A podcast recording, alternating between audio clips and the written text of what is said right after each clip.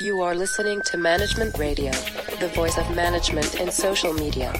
Management-radio.com. Enjoy. Um Mitarbeiter für den Wandel zu gewinnen, müssen Manager heute auf völlig neue Weise überzeugen. Helfen kann dabei ein Rhetoriklehrmeister ganz alter Schule, Aristoteles. Change Master im alten Athen. Wer sich mit seiner Lehre beschäftigt, merkt schnell, richtig verstanden, schafft Rhetorik Vertrauen.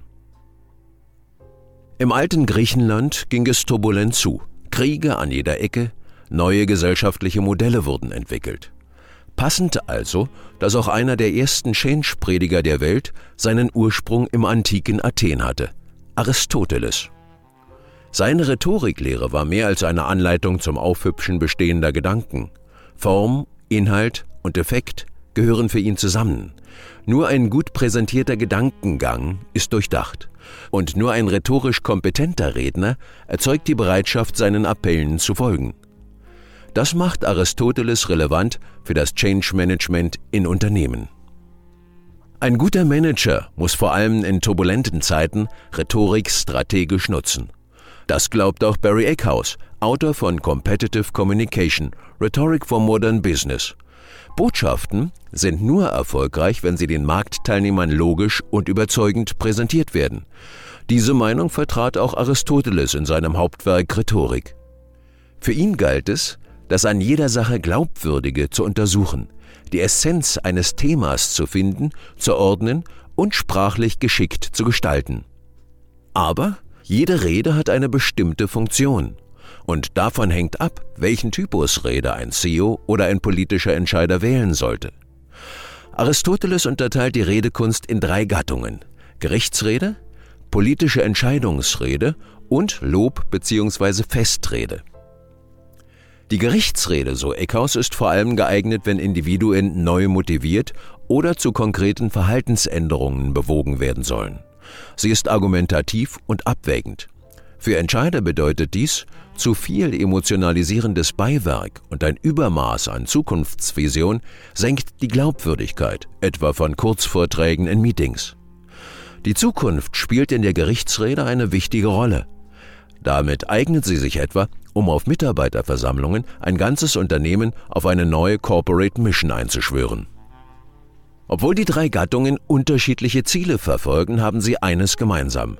Sie sollen überzeugen. Doch wie? Allein die Stimme rhythmisch zu heben und hier und da ein schönes Wort einzuflechten, reicht nicht.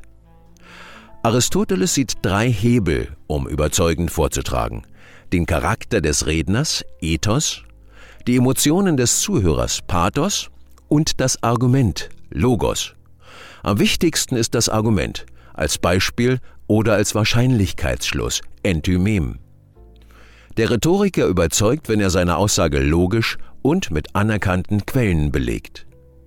Wenn Redner Emotionen erzeugen wollen, dann sollten sie bestimmte emotionale Sachverhalte hervorheben. Polemik aber lehnt Aristoteles ab. Beschuldigungen, Mitleid, Zorn und solche Emotionen der Seele gehören nicht zur Sache, schreibt er. Doch die beste Argumentation und die stärksten Emotionen allein nützen nichts, wenn der Redner nicht als Person überzeugt. Er muss deshalb durch sein Auftreten glaubwürdig, also rechtschaffen und integer rüberkommen. Dadurch, wie der Redner erscheint, gewinnen wir Vertrauen. Das ist die vielleicht entscheidende Lehre, die Aristoteles für Top-Entscheider parat hat. Rhetorik ist kein schmückendes Beiwerk, das die Glaubwürdigkeit eines Redners unterminiert. Im Gegenteil schafft sie richtig eingesetzt Glaubwürdigkeit und Vertrauen. Dazu muss ein Redner sich aber zur Abgewogenheit zwingen. Eckhaus Vertrauen kann sich verdienen, wer die Argumente abgewogen präsentiert und auch die Ansichten der Gegenseite berücksichtigt. In diesem Sinne, so Eckhaus, spielt sie gerade auch in Change-Prozessen eine zentrale Rolle. Veränderung erzeugt Angst. Vertrauen reduziert Angst. Mit seinem Lehrbuch legte Aristoteles die Grundlagen für spätere Denker, wie den römischen Politiker und Philosophen Cicero und den Rhetoriker Quintilian. Ihr Ansatz für Spitzenmanager in Vorbereitung auf wegweisende Reden auch heute noch praktikabel? Eine Rede entsteht in fünf Arbeitsschritten. Als erstes In der Inventio legt der Redner sein Thema fest und sucht nach Argumenten und Beweisen. Im zweiten Schritt ordnet der Autor seine Gedanken. Dispositio. Ihre vier Abschnitte sind vorgegeben. Nach der Einleitung, in der der Redner versucht, die Sympathie des Publikums zu erlangen, legt er den Sachverhalt dar. Danach kommen seine Argumente. Hier geht es darum, logisch und glaubwürdig ein Anliegen zu vermitteln oder Gegenargumente zu entkräften. Im Schlussteil kann der Redner entweder noch einmal kurz sein Hauptargument zusammenfassen oder die Emotionen seiner Zuhörer erregen. Den Mittelteil der Redevorbereitung, in dem der Autor seine Gedanken in eine sprachlich-stilistische Form bringt, nennen die Rhetoriker Elocutio. Welche Worte drücken Gedanken am überzeugendsten aus? Wie werden die Sätze geschickt aufgebaut? Wo wirken Pausen? Für Aristoteles galt, um Verständnis und Aufmerksamkeit bei Zuhörern zu erreichen, soll eine Rede in einer klaren Sprache formuliert, weder banal noch künstlich sein. Überflüssige solle vermieden werden, Metaphern hingegen helfen. Sobald die Rede vollständig ist, macht sich der Redner mit dem ausformulierten Material vertraut und lernt es auswendig. Memoria.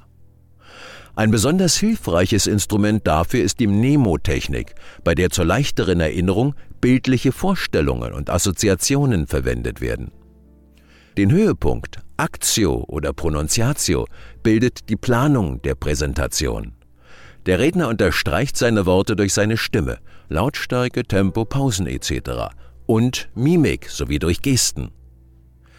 Essenz der Ideen von Cicero und Quintilian Rhetorik ist eine Arbeitstechnik und als solche erlernbar, auch von Entscheidern, die ihr Unternehmen auf Change-Prozesse einschwören wollen. Ein Manager ohne Rhetorik ist kein guter Manager, sagt auch Eckhaus. Doch sich einen bestimmten Stil überzustülpen und sich zu verstellen bringt nichts. Das Hauptziel, überzeugend zu sein, wird dadurch sabotiert.